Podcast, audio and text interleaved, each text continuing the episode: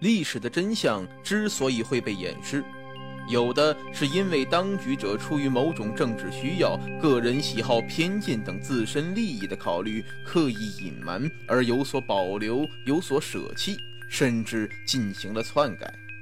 有的是因为年代久远，相关人证物证被岁月所尘封，使得史料缺失。许多细节被覆灭，有的是因为受人类当前的认知能力和科技水平所限，而不能完全得到合理的解释等等。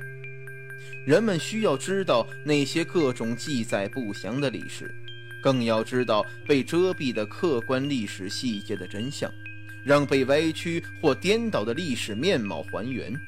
让被尘封的证据得以再现。让历史遗存得以重新认识，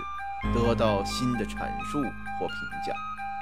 那么，就请与我一起揭开历史的真相。欢迎收听由韦一笑为您播讲的历史疑案。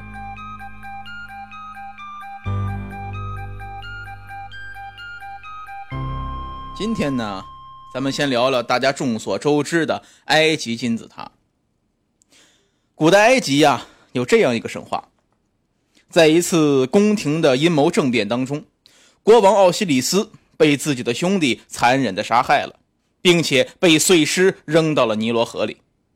王后伊西斯找到他的遗体之后，悲痛欲绝，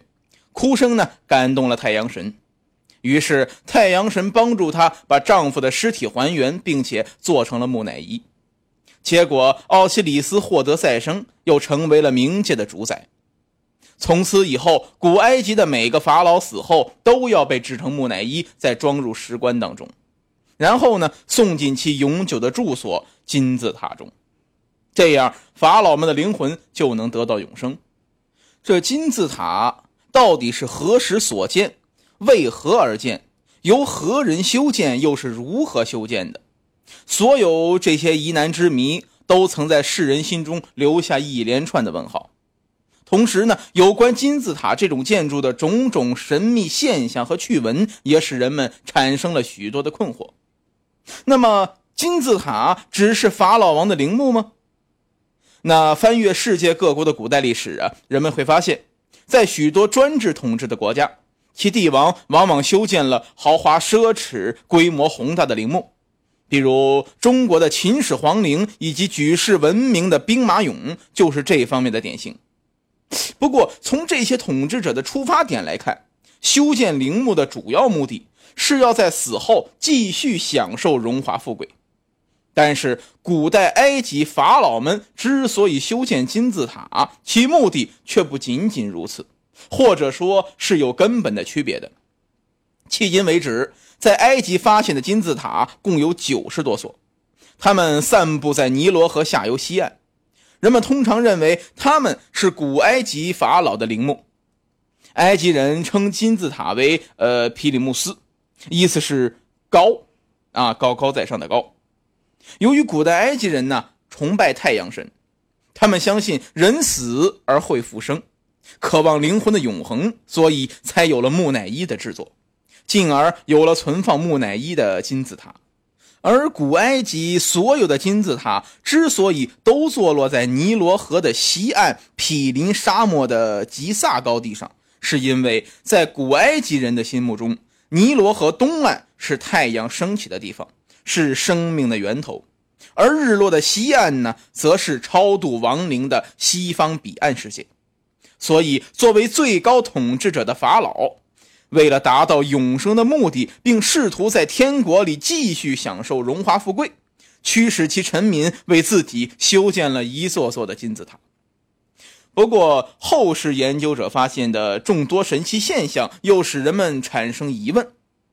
花费如此之多的劳力和钱财，为自己建造一个尸体的储存所。除了国王们固有的奢华奢侈的心态之外，是否还有其他的原因呢？因为在实际上，人们在金字塔里发现的法老木乃伊的数目其实是非常少的。科学家们的研究表明，金字塔的形状使它产生一种奇异的功效，既能使尸体迅速脱水，加速木乃伊化。假如把一枚锈迹斑斑的金属硬币放进金字塔当中，不久它就会变得金光灿灿。假如把一杯鲜奶放进金字塔里，二十四小时后取出，它仍然是鲜美可口。在一九六三年，俄克拉荷马大学的生物学家们证实，已经死亡几千年的埃及公主梅娜，其躯体上的皮肤细胞仍然具有生命力。使人毛骨悚然的一件事是，埃及考古学家马苏博士宣称，当他在帝王谷下从事发掘，打开一座古墓石门的时候，竟然有一只大灰猫满身尘土的凶猛的向人扑来，而这几个小时以后，他就死在了实验室里。难道他真的忠实守卫主人四千多年吗？这不由使我们联想到好莱坞的电影《木乃伊归来》中的情形。而尽管有的科学家推断，金字塔的结构本身就是一个很好的微波协控腔体，所产生的微波能量的加热效应可以杀菌，并且使尸体脱水。呃，可是四千多年前的法老怎么知道会利用微波呢？还有的科学家认为，任何建筑物都可以根据它的外部形状而吸收不同的宇宙波。而金字塔内的花岗岩石恰好具有蓄电池的作用，它吸收各种宇宙波并加以储存，而金字塔内所产生的那种超自然力量的能，正是宇宙波作用的结果。可是，难道四千多年前的古埃及人就已经知道这些了吗？关于金字塔，还有一些广为人知的奇事，在相当长的一段时间里。有人声称，著名的胡夫金字塔前有一段可怕的铭文，铭文上写的是：“不论是谁骚扰了法老的安宁，死神之意将在他的头上降临。”当然，经科学家考证，这段著名的咒语其实与金字塔毫无关系，而是出现在一位法老的陵墓内。但是，仍有很多人对此传说是深信不疑的。并且极大程度上混淆了人们的视听。尽管最初很多的科学家和探险家都对这种法老的诅咒不以为然，然而那些曾真的骚扰了法老的安宁的人，绝大多数都遭到了厄运和灾难。在他们中间，有的身患重病而死，有的精神失常，有的人莫名其妙的自杀。而美国一项调查报告表明。在一百名曾经到过金字塔观光的英国游客中，随后十年内死于癌症的竟然达到百分之四十，而年龄都不大。而那些曾经爬上金字塔顶的人都很快出现昏睡现象，无一生还。这一切难道是在印证法老诅咒的魔力？科学家们对此展开研究和调查之后，提出一堆的谈论。来自开罗大学的塔亚博士认为，金字塔内存在一种曲霉细菌，感染者会导致呼吸系统发炎，皮肤上出现红斑，最后因呼吸困难而死亡。不久前，美国迈阿密贝利大学的化学教授达维多凡从金字塔中检验出衰退的辐射线，很显然，这正是英国游客患癌的主要原因。由于金字塔外没有这种辐射线。该教授大胆提出了一个颇为新颖的推论：金字塔是史前外星人的核废料储存所。那么，到底是谁修建了金字塔呢？在过去，由于有明显的文字记载，关于金字塔的建造者，人们有一个普遍的共识：一直以来，金字塔都被看作是古埃及劳动人民智慧的结晶。关于这一点，被称为西方史学之父的希罗多德就认定金字塔是奴隶辛劳的结果，并在两千多年前就曾详尽的记载，在建造胡夫金字塔时，法老强迫所有的埃及人为他做工，十万人为一群，每群人劳动三个月，不计其数的古埃及奴隶从遥远的阿拉伯山拉来巨石。借助蓄力和滚木，把巨石运到建筑地点，然后将场地四周天然的沙土堆成斜面，把巨石沿着斜面拉上金字塔，堆一层坡，砌一层石，逐渐的加高金字塔。就这样，用了整整二十年的时间才修建完毕。因此，金字塔的修建在当时给埃及人民带来了巨大的灾难。他耗竭了埃及三个朝代的资源，给埃及留下了一片荒凉，并最终激起了人们的反抗。但是，长期以来，这一传统观点却不断的面临挑战。在埃及，大大小小的金字塔有九十多座。其中最大的一座是第四王朝法老胡夫的大金字塔，它大约建造于公元前两千七百多年，塔高一百四十六点五米，相当于一座四十层楼高的摩天大厦。塔基呢呈正方形，每边长二百三十点六米，占地约五万两千九百平方米，由大约两百三十万块大小不等的石块砌成。平均重量是二点五吨，最轻的也有一点五吨。在比大金字塔稍小的卡夫拉金字塔旁，还屹立着一尊巨大的石雕，这也就是举世闻名的狮身人面像。据说，在一七九八年，当拿破仑带兵占领埃及的时候，由于听信在此藏有宝藏的传闻，曾下令用重炮轰击狮身人面像，结果石像岿然不动。轰断的几根胡须，现在还保留在英国博物馆里。人们的疑问就在于：这么巨大的工程，难道真是几千年前的古埃及人完成的吗？因为按照希罗多德的描述，修建金字塔的各个环节，如采石、运输、下河、上岸，不仅需要大批的石匠、修建工人、运输工人、水手。而且还需要一大批的工程师、施工人员和管理人员。一支有足够的镇压能力的军队也是必不可少的。而且他们要吃、要穿、要住、要消耗，这就又要有一支庞大的服务队伍。另据估计，支持这样的建筑工程需要五千万人口的国力。而一般认为，公元前三千年左右，全世界的总人口也不会超过两千万。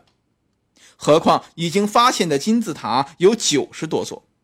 即使像希罗多德在历史中所说的三十年完成一座，总计也需要两千七百年以上。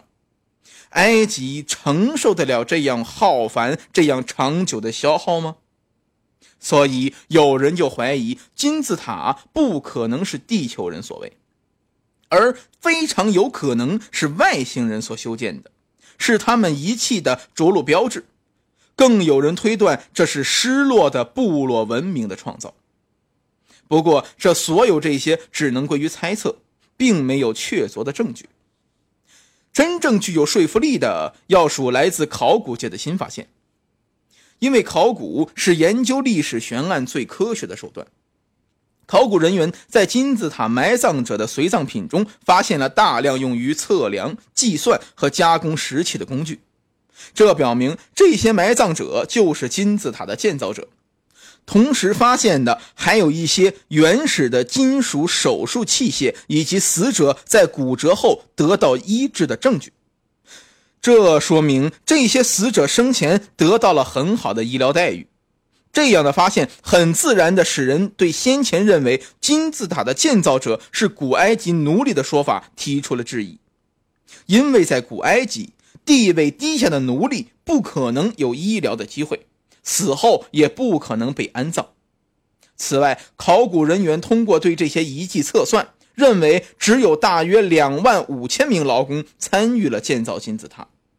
这就意味着希罗多德有关金字塔有百万名工匠建造的推论是不准确的。更重要的发现是埃及考古学家在最近二十几年里获得的。考古学家在吉萨高原金字塔区陆续发现了一个规模非常大的工人墓地，